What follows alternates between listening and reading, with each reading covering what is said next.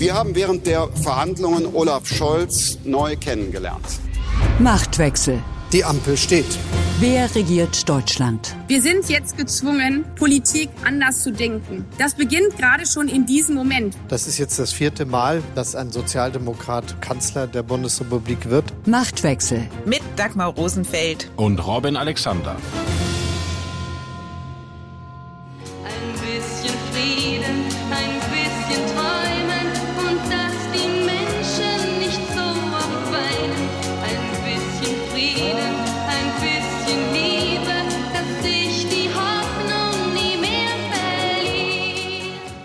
Brauchte dann doch noch sieben Jahre, bis der 1982 von Nicole herbeigesungene Frieden Wirklichkeit wurde.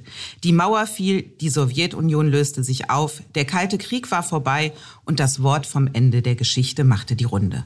Heute wissen wir, Geschichte endet nicht, vielmehr scheint sie sich zu wiederholen. Das Verhältnis zwischen dem Westen und Russland ist mittlerweile so heiß gelaufen, dass manche schon wieder von einem kalten Krieg reden. Ein Krieg in Europa ist, zumindest nach jetzigem Stand der Dinge, vorerst abgewendet. Just an dem Tag, an dem Olaf Scholz im Kreml zu Gesprächen mit Wladimir Putin zusammentraf, verkündete das russische Verteidigungsministerium, einen Teil der Truppen an der ukrainischen Grenze abzuziehen. NATO-Generalsekretär Stoltenberg sieht darin einen Anlass zu vorsichtigem Optimismus. Wie optimistisch der deutsche Bundeskanzler nach seinem Treffen mit Putin ist, wie es nun im Ukraine-Konflikt weitergehen könnte und welche Rolle Deutschland bei den westlichen Deeskalationsbemühungen einnimmt, darüber sprechen Robin und ich in dieser Folge von Machtwechsel. Außerdem geht es um das Fabel der grünen Bundesumweltministerin für zivilen Ungehorsam und um die CDU, die nach der Wahl von Friedrich Merz zum Fraktionsvorsitzenden nun Frieden mit sich selbst schließen kann. Zumindest ein bisschen. Dass wir jetzt hören, dass einzelne Truppen abgezogen werden, ist jedenfalls ein gutes Zeichen. Wir hoffen, dass da noch welche folgen. So Olaf Scholz am Dienstag nach seinem Treffen mit Wladimir Putin. Vier Stunden saßen die beiden zusammen, für Putin-Verhältnisse also fast schon ein eher kurzes Gespräch. Robin, du bist einer der Journalisten gewesen, die Scholz auf dieser Reise begleitet haben. Lag bei der Pressekonferenz nach dem Scholz-Putin-Gespräch tatsächlich Hoffnung in der Luft? Ja, in der Tat. Das war in zweifacher Hinsicht eine bemerkenswerte Pressekonferenz. Eigentlich war es Scholz wichtigster außenpolitischer Auftritt bisher. Und die Frage war ja, wie spricht er mit Putin? Und was kommt dabei raus? Und das ist ja fast ein Zielkonflikt, weil man könnte ja sagen, man kommt ihm auch verbal sehr entgegen in der Hoffnung, dass er dann sachliche Konzessionen macht. Oder man könnte sagen, man hält verbal die westliche Fahne hoch und nimmt in Kauf, dass dann nichts dabei rauskommt. Also ein klassischer Zielkonflikt wie oft in der Außenpolitik. Aber es hat beides ein Stück weit geklappt. Also Scholz war sehr deutlich in der Pressekonferenz. Er hat die Themen angesprochen, die Putin nicht hören will. Er hat sich gegen eine Vereinnahmung gespielt über die Person Gerhard Schröders verwahrt. Und gleichzeitig ist die Lage jetzt nicht gut, aber sie ist auf jeden Fall nach diesem Tag besser geworden, weil diese Ankündigung der Russen anzufangen, einzelne Truppenteile zurückzuziehen, ist natürlich besser, als wenn sie das Gegenteil gesagt hätten. Bisher ist es zwar nur eine Ankündigung, aber dass es ausgerechnet an dem Tag passiert ist, an dem Scholz zu Besuch war, ist das eine Geste von Putin an Scholz, an Deutschland gewesen? Oder war es Zufall? Der Westen agiert da ja im Moment sehr abgesprochen. Und Scholz war nicht der Einzige, der an diesem Tag agiert hat, sondern Biden hat ja am Abend auch eine Rede zur Ukraine gehalten, zur Ukraine-Russland genauer gesagt. Und ich glaube, dass das ein Zeichen von Putin an den Westen war. Und was auch bemerkenswert ist, das war ja nur der zweite Teil des Besuches. Der erste Teil des Besuches war ja Montag in Kiew. Und dort hat Olaf Scholz zwei Dinge man muss schon sagen, dem ukrainischen Präsidenten abgerungen. Das eine ist, dass die Ukraine Gesetzesentwürfe vorlegt zum Umgang mit ihren Separatistengebieten, die es möglich machen könnten, in dem alten Minsker Abkommen weiterzumachen. Das klingt jetzt alles sehr technisch, aber dieser militärische Konflikt ist ja mal eingefroren worden mit diesem Minsker Abkommen und die Hoffnung von Scholz ist, dass man dort diplomatisch weiterkommt, ist für die Ukraine innenpolitisch wahnsinnig schmerzhaft. Aber Scholz hat die Zusage bekommen, dass das jetzt passiert. Und das andere ist der große Streitpunkt der NATO-Mitgliedschaft. Die Ukraine will in die NATO. Das steht bei denen sogar in der Verfassung. Also das ist wirklich Staatsziel. Und Olaf Scholz hat den ukrainischen Präsidenten dazu gebracht, immerhin zu sagen, diese offene Tür der NATO wäre vielleicht nur ein Traum. Und das sind schon, ich will jetzt nicht sagen Morgengaben, aber Dinge, die Scholz in den Kreml mitgebracht hat, die Russen sicherlich gerne gesehen haben. Vielleicht hat er auch das mit ihrer Reaktion dann zu tun. Du hast gerade das Thema angesprochen, Beitritt der Ukraine und auch Georgiens zur NATO. Das ist ja der Streitpunkt, um den es vor allem im Moment zwischen dem Westen und Russland geht. Und du hast auch gesagt, jetzt hat der ukrainische Präsident von einem langfristigen Traum der Ukraine gesprochen.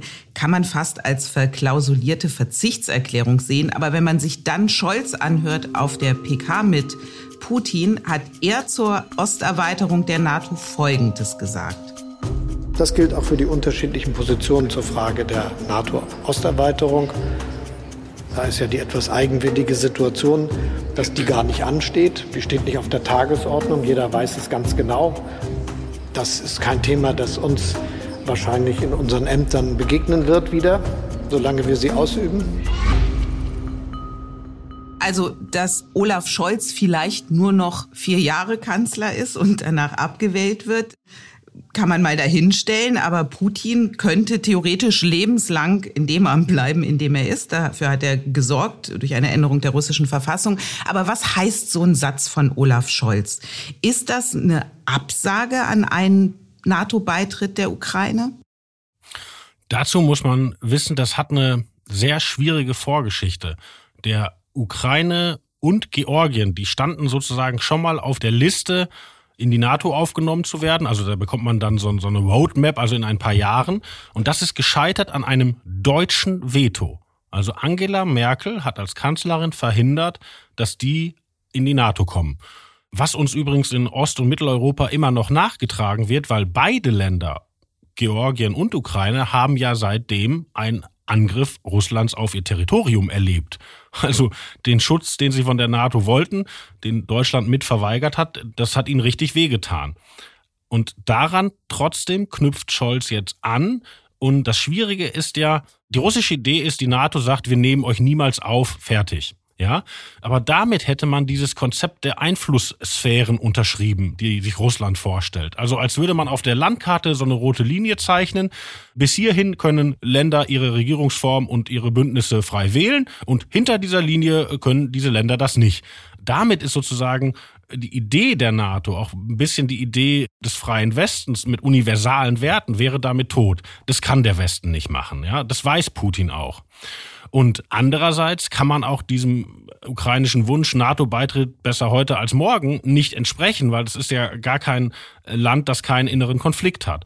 Und Scholz hat jetzt die Idee entwickelt, dass man die Frage vertagt, dass man die sozusagen auf Eis legt. Deshalb sagt er, das steht in unserer Amtszeit nicht an. So, und das ist natürlich, hat es A, eine bestechende Logik, weil warum soll man einen Krieg führen über eine theoretische Frage? Aber B ist die Frage, wie kommt man da zu einer Lösung? Weil soll man sich jetzt ein Männerwort geben? Die Ukraine kommt nicht in die NATO, das reicht Putin sicherlich nicht. Soll man ein Abkommen machen, wo drin steht, für zehn Jahre nicht? Ein schriftliches Abkommen? Ich persönlich glaube, Zeichen zu sehen, dass Scholz dahin will. Das wäre bemerkenswert. Das würde auch in Osteuropa uns nochmal schwierige Diskussionen einbringen. Aber ich glaube, das ist so, so seine, seine langfristige Idee, dass die westlichen Führer schriftlich erklären, NATO-Beitritt hat sich, steht nicht an für 10 Jahre, für 15 Jahre. Oder vielleicht, bis man mit Russland eine europäische Friedensarchitektur gefunden hat. Wobei dann läge es ja an Russland, den Zeitpunkt zu bestimmen. Robin, du hast eben von dem Wort, dass sich zwei Männer geben könnten, gesprochen und dann aber auch weiter über eine schriftliche Fixierung eines Moratoriums, was den Ukraine-Beitritt angeht. Aber dass Putin was Schriftliches haben will, ist doch nachvollziehbar. Seit Ende der Sowjetunion ist die NATO um 14 Mitglieder gewachsen und zwar vor allem Richtung Osten. Dass sich Russland bedroht oder umzingelt fühlt, das kann man doch verstehen. Das sehe ich anders, weil, wie gesagt, A, es war Deutschland, die die NATO-Osterweiterung gestoppt hat. Also gerade da finde ich, gehen die russischen Vorwürfe an uns, an die falsche Adresse. Und B, mit welchem Recht sollte gerade unser Land, Ländern wie Polen oder Estland, Litauen, das ganze Baltikum, diesen Nationen einen NATO-Beitritt verwehren? Unser Land, das im Kalten Krieg von dem westlichen Verbündeten geschützt wurde, soll jetzt anderen Ländern diesen Schutz verweigern? Das hätte man nicht durchhalten können. Jedenfalls nicht, wenn man danach noch in den Spiegel hätte schauen können wollen. Was die NATO jetzt aber offenbar auch plant, das schreibt zumindest unser Kollege Christoph Schilz, ist, dass sie ihre Südostflanke jetzt noch auch verstärken wollen und in Kürze bis zu 1200 schwer bewaffnete Soldaten unter französischer Führung in Rumänien stationieren wollen. In der jetzigen Situation ist das doch eine Provokation für Russland. Oder ist es ein präventives Aufrüsten als Abschreckungsmanöver? Na, die NATO ist ja eine Abschreckungsallianz. Also die ganze Idee der NATO war nach dem Zweiten Weltkrieg den russischen Vormarsch in immer mehr Gesellschaften zu stoppen, indem man sagt, hier ist irgendwo Schluss. Also Abschreckung gehört zur NATO dazu. Und der besondere Fall in Osteuropa ist ja, dass man eben, um den Russen entgegenzukommen, in der NATO-Russland-Akte gesagt hat, wir lassen Polen, wir lassen Baltikum, wir lassen Rumänien und andere in die NATO, aber wir stationieren dort keine Truppen.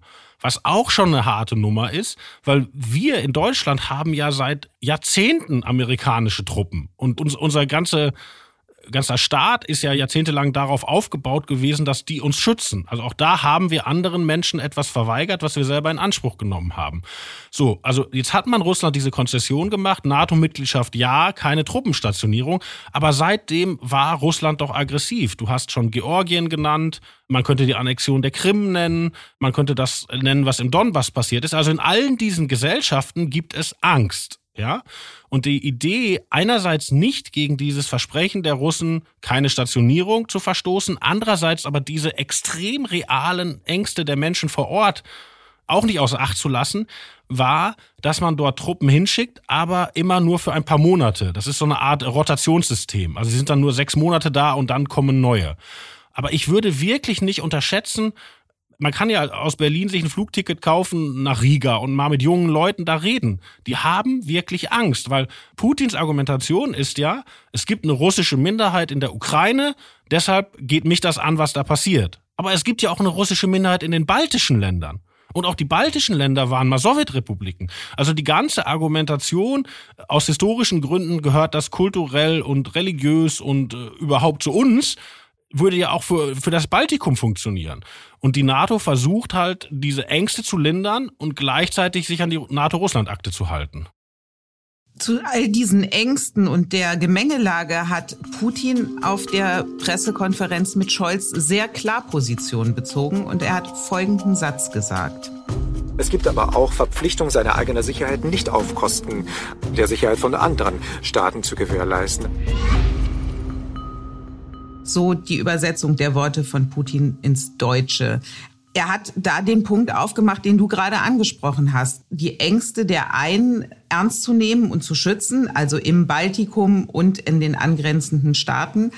Andererseits aber die russische Perspektive, die das als Bedrohung empfindet. Wie hat Scholz auf diesen Satz von Putin reagiert? Scholz hat etwas gesagt, was Putin sehr gerne gehört hat, was ich aber trotzdem klug finde. Er hat gesagt, Sicherheit kann in Europa immer nur mit Russland erreicht werden und nicht gegen Russland. Und damit ist er dem Argument von Putin ja maximal entgegengekommen. Was ich aber, wie gesagt, klug finde, weil es stimmt einfach realpolitisch.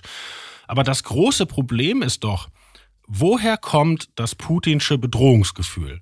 Das kommt doch nicht aus der Angst vor einer Invasionsarmee also die Idee, dass sich Olaf Scholz, Joe Biden und die polnische Regierung verabreden, in die Ukraine und dann äh, nach Russland einzufallen oder nach Weißrussland, das ist doch Quatsch. Das weiß Putin auch. Die Bedrohung, die Putin empfindet, ist, dass es in diesen Ländern um Russland herum Regierungswechsel gibt dass dort etwas geschieht, dass die Bürger diese Regierungen nicht länger dulden, diese Autokratien, diese korrupten Regime und dort versuchen, eine Entwicklung zu erzwingen, wie sie halt in Osteuropa nach 1989 passiert ist. Deshalb doch diese Angst, die Grundangst vor Putin war doch der Maidan, also 2014 als die sich da erhoben haben auf diesem Platz und ihren Autokraten weggejagt haben. Aber der Autokrat hatte ja nicht einen NATO-Beitritt gestoppt, der Autokrat hatte ein Assoziierungsabkommen mit der EU gestoppt. Auf dem Maidan wehten keine NATO-Fahnen, sondern EU-Fahnen. So. Und jetzt vom Westen, von uns zu verlangen, dass wir nicht nur diesen Leuten sagen, ihr kommt nie in die NATO, sondern auch, ihr kommt nicht in die EU und ihr könnt noch nicht mal ein Abkommen mit der EU machen, dass ihr Handel machen könnt und vielleicht einen Kultur- und Schüleraustausch.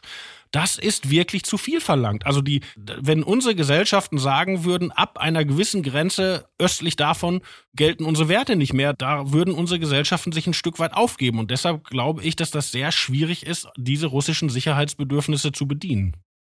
In dieser sehr schwierigen Lage ist Scholz angereist. Du hast ganz am Anfang schon gesagt, der wohl bisher wichtigste Termin in seiner Amtszeit. Und ich will es jetzt mal pathetisch formulieren, es ging echt um nicht weniger als um Krieg und um Frieden. Und man hat Scholz natürlich auch an seiner Vorgängerin Angela Merkel gemessen. Die hat ja zu Putin einen sehr direkten Draht gehabt und wusste auch sehr gut mit ihm umzugehen. Wie hat Scholz das in Moskau gemeistert? Was für einen Olaf Scholz hast du da erlebt? Der ist ja immer noch ein bisschen der undurchschaubare, der Scholzomat, so nehmen wir ihn wahr. Was für ein Olaf Scholz war das in Moskau? Erstmal habe ich mir angeguckt, wie er sich in den letzten Wochen darauf vorbereitet hat, weil daraus kann man ja auch oft lernen, wie Politiker sowas angehen. Und äh, Scholz hat sich darauf sehr intensiv vorbereitet. Also er hat unter anderem mit Merkel telefoniert und hat sich von ihr erklären lassen, wie sie die Lage sieht. Und wenn man so ein bisschen über drei Ecken recherchiert, hat sie ihm wohl ein sehr differenziertes Bild gezeichnet. Also die Idee, dass Merkel in diesem Konflikt gut und böse sieht, ist, glaube ich, falsch. Und dann hat Scholz Wissenschaftler angerufen, sogar Wissenschaftler ins Kanzleramt eingeladen, die Experten für, für Russland sind. Und er hat wahnsinnig viel gelesen. Und als er jetzt dorthin gefahren ist, konnte man sehen, dass er vermeiden wollte, an Gerhard Schröder anzuknüpfen, weil Gerhard Schröder hatte ja noch diese Politik, ich verstehe mich mit Putin auch persönlich gut und über diese Männerfreundschaft schaffen wir das über Interessensunterschiede hinwegzukommen. Was ja nicht per se falsch ist. Auch Helmut Kohl hat ja sowas zu russischen und sowjetischen Führern gemacht.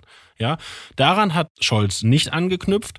Er hat eher das wie Merkel sehr kleinteilige daran erinnert, was hat Russland schon mal unterschrieben beim Münster Abkommen, was hat Russland schon mal unterschrieben in anderen Abkommen, also so legalistisch argumentiert und dann aber eigentlich im Verlauf der Pressekonferenz immer mehr auch Putin wirklich widersprochen, auch in dem wirklich Bestreben, dort keinen westlichen Standpunkt leichtfertig preiszugeben. Du hast gerade gesagt, in dem Gespräch mit Merkel hat Merkel ein Bild gezeichnet, was weder gut noch böse kennt, sondern ein sehr pragmatisches, so wie sie immer auf die Welt geblickt hat. Was für ein Russlandbild hat denn Scholz? Ist das ein ebenso emotionsloses und unvoreingenommenes? Das ist eine total interessante Frage, weil bei Merkel war das ja immer das Besondere. Merkel kannte Russland oder mehrere Teile der alten Sowjetunion ja aus eigener Erfahrung, weil sie da als Studentin gereist ist. Ähnliches hat Scholz nicht getan. Und er hat aber eine total interessante Urerfahrung, nicht mit Russland, sondern mit der Ukraine. Wenn du dich erinnerst, in den Zeiten von Gerd Schröder und Joschka Fischer, da gab es doch mal diesen Visaskandal in der Botschaft in Kiew. Da hat die Union sogar einen Untersuchungsausschuss eingerichtet, um Joschka Fischer, dem Außenminister, ans Zeug zu flicken. Da waren äh, Visa für Deutschland in der deutschen Botschaft in Kiew sozusagen über Korruption vergeben worden. Und Scholz oblag unter anderem die Aufgabe, dort Fischer zu verteidigen. Das heißt, er hat sich die gesamten Akten zu dieser Kiewer Visa-Affäre geholt, ist damit nach Sylt in Urlaub gefahren und hat die da durchgelesen. Und das war sozusagen das erste Mal, dass sich Scholz mit der Ukraine beschäftigt hat. Und wenn man das liest, bekommt man natürlich das Bild eines extrem korrupten Landes, was die Ukraine ja auch leider ist, aber es war ja auch ein Korruptionsfall. Also ich glaube, dass während Merkel sehr beeindruckt war von diesen Bildern des Maidans, den EU-Fahnen, diesen, diesen man muss es ja sagen, Freiheitskampf, wo Merkel auch vielleicht dachte, habe ich darauf vorher nicht genug geachtet, ist Scholz Ukraine Urerfahrung ein tief korruptes Land. Und als er jetzt bei Zelensky war, in der Pressekonferenz, war auch total interessant, dass plötzlich eine ukrainische Reporterin aufsteht und Zelensky fragt, 30 Charterflugzeuge haben heute das Land verlassen. Wo ist eigentlich Ihre Frau? Und gemeint war, dass die Oligarchen ihren Reichtum außer Landes schaffen und dass erkennbar Selinski auch in diese Clique gezählt wird. Und Selinski antwortete dann, meine Frau ist immer an meiner Seite. Und ich dachte ganz unbefangen, er meint, sie ist in Kiew. Aber die ukrainischen Kollegen haben mir dann anschließend erklärt, dass sie sich gar nicht sicher sind, dass das auch eine Ausflucht hätte sein können. Und auch, glaube ich, das hat ein Olaf Scholz Wahrnehmung gespielt, dass die Ukraine ein Land ist, das vielleicht in den Westen will, das aber sehr weit davon entfernt ist von unseren Standards. Und ich glaube, dass er ein romantisches Bild auf die Ukraine hat, das ist bestimmt nicht so. Im Hinterzimmer. Nicht nur Geschichte kann sich wiederholen, Geschichten tun es manchmal auch. Wir schreiben das Jahr 2002. Die CDU ist nach der Bundestagswahl in der Opposition gelandet und die Parteivorsitzende fordert für sich den Fraktionsvorsitz ein, weil Oppositionsarbeit in Partei und Fraktionsvorsitz gebündelt werden soll.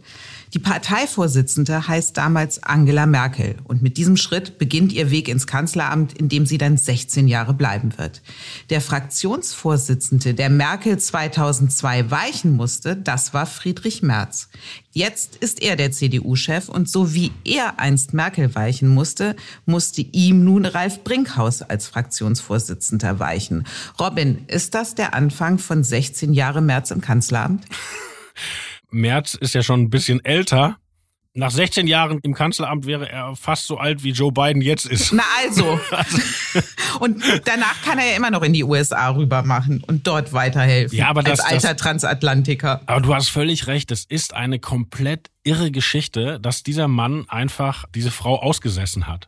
Und dazu passt eine Anekdote, die man sich seit Jahren in der CDU erzählt, die aber auch stimmt, nämlich als Friedrich Merz in seinem inneren Exil war, also als er weg war aus der Macht und aus Trotz reich wurde, gab es immer wieder Versuche, ihn doch wieder einzuspannen. Und einen dieser Versuche machte Jürgen Rüttgers. Die älteren Hörer erinnern sich, der war mal Ministerpräsident in NRW. Und hat die legendäre Kampagne gemacht, ein Herz für in, nein, nicht ein Herz. Kinder statt Inder. Genau, und ich, ich sag immer, ein Herz für Inder war die Gegenkampagne, aber Themenwechsel. Du, also, jetzt wollen wir nicht abschweifen. Genau. Also ein gewisser Jürgen Rüttgers war Ministerpräsident in NRW und schickte einen gewissen Hendrik Wüst, damals sein Generalsekretär, heute aber auch Ministerpräsident in NRW, auf eine Mission im Sauerland, nämlich Friedrich Merz zu bequatschen, in die Landespolitik zu kommen. Und Henrik Wüst tauchte im Sauerland auf. Ich weiß nicht, ob er bei Friedrich Merz klingelte. Wahrscheinlich hat er vorher angerufen. Aber auf jeden Fall erteilte ihm Friedrich Merz eine harte Absage und sagte, er wäre von der Europapolitik nicht in die Bundespolitik gewechselt, um jetzt in der Landesliga zu landen. Und dann, so wird aus der CDU kolportiert, sprach er den Satz, ich warte einfach, bis die Alte weg ist. Das ist eine Anekdote, die sie sich in der CDU seit vielen Jahren erzählen. Und jetzt ist sie Wirklichkeit geworden. Länger als März auf ein Amt muss wohl nur noch Prinz Charles warten. Die Erkenntnis der Woche. Ziviler Ungehorsam muss sich durch gänzliche Gewaltlosigkeit auszeichnen, denn er steht auf dem Grundsatz, den Gegner durch Leiden, durch Liebe zu gewinnen. So hat es Gandhi formuliert. Eine gewisse Liebe für das Leiden der Klimaaktivisten hat Bundesumweltministerin Steffi Lemke auf der Europe 2022 Konferenz der Holzbrink-Gruppe erkennen lassen. Zu den Autobahnblockaden der Klimaschutzgruppe Letzte Generation sagte Lemke, Erstmal ist es ein absolut legitimes Anliegen für seine Anliegen, natürlich äh, Klimapolitik. Ich bin dir sehr dankbar, dass du die Biodiversitätskrise parallel mit angesprochen hast. Es sind zwei große ökologische Krisen, dass dafür protestiert wird, dass dafür auch Formen des zivilen Ungehorsams genutzt werden von einer Generation. Rechtsbruch zu adeln und mal eben darüber hinwegzugehen, dass nicht nur Feuerwehr, Krankenwagen und Polizei durch solche Blockaden an einem Durchkommen behindert werden, sondern eben auch viele, viele Pendler auf ihrem Weg zur Arbeit, das finde ich für ein Kabinettsmitglied einer Regierung, die sich ja als Regierung der Mitte begreift, mindestens fragwürdig, wenn nicht sogar ungehörig. Robin, was sagen solche Sätze wie der von Lemke über das Rechtsverständnis der Grünen aus? Das war ein törichter Satz, der aber nicht zufällig äh, gesprochen wurde, weil du hast recht, da hat ein Teil der Grünen wirklich ein strukturelles Problem. Die neue Parteivorsitzende Ricarda Lange hat sich ja auch ähnlich geäußert. Und das kommt aus dieser Kultur der 80er Jahre, wo eingerissen ist, wenn man für die gute Sache unterwegs ist, kann man mit der Polizei Katz und Maus spielen, man kann sich wegtragen lassen. So, und diese ganze Idee des zivilen Ungehorsams, die, auch wenn du gerade Gandhi zitiert hast, die kommt ja aus der Rechtfertigung, dass man eben keinen Rechtsstaat gegenüber hat. Also Gandhi trat gegen das britische Empire an, das damals in Indien aus rassistischen Gründen eben nicht den Leuten demokratische Mitwirkungsmöglichkeiten gegeben hat.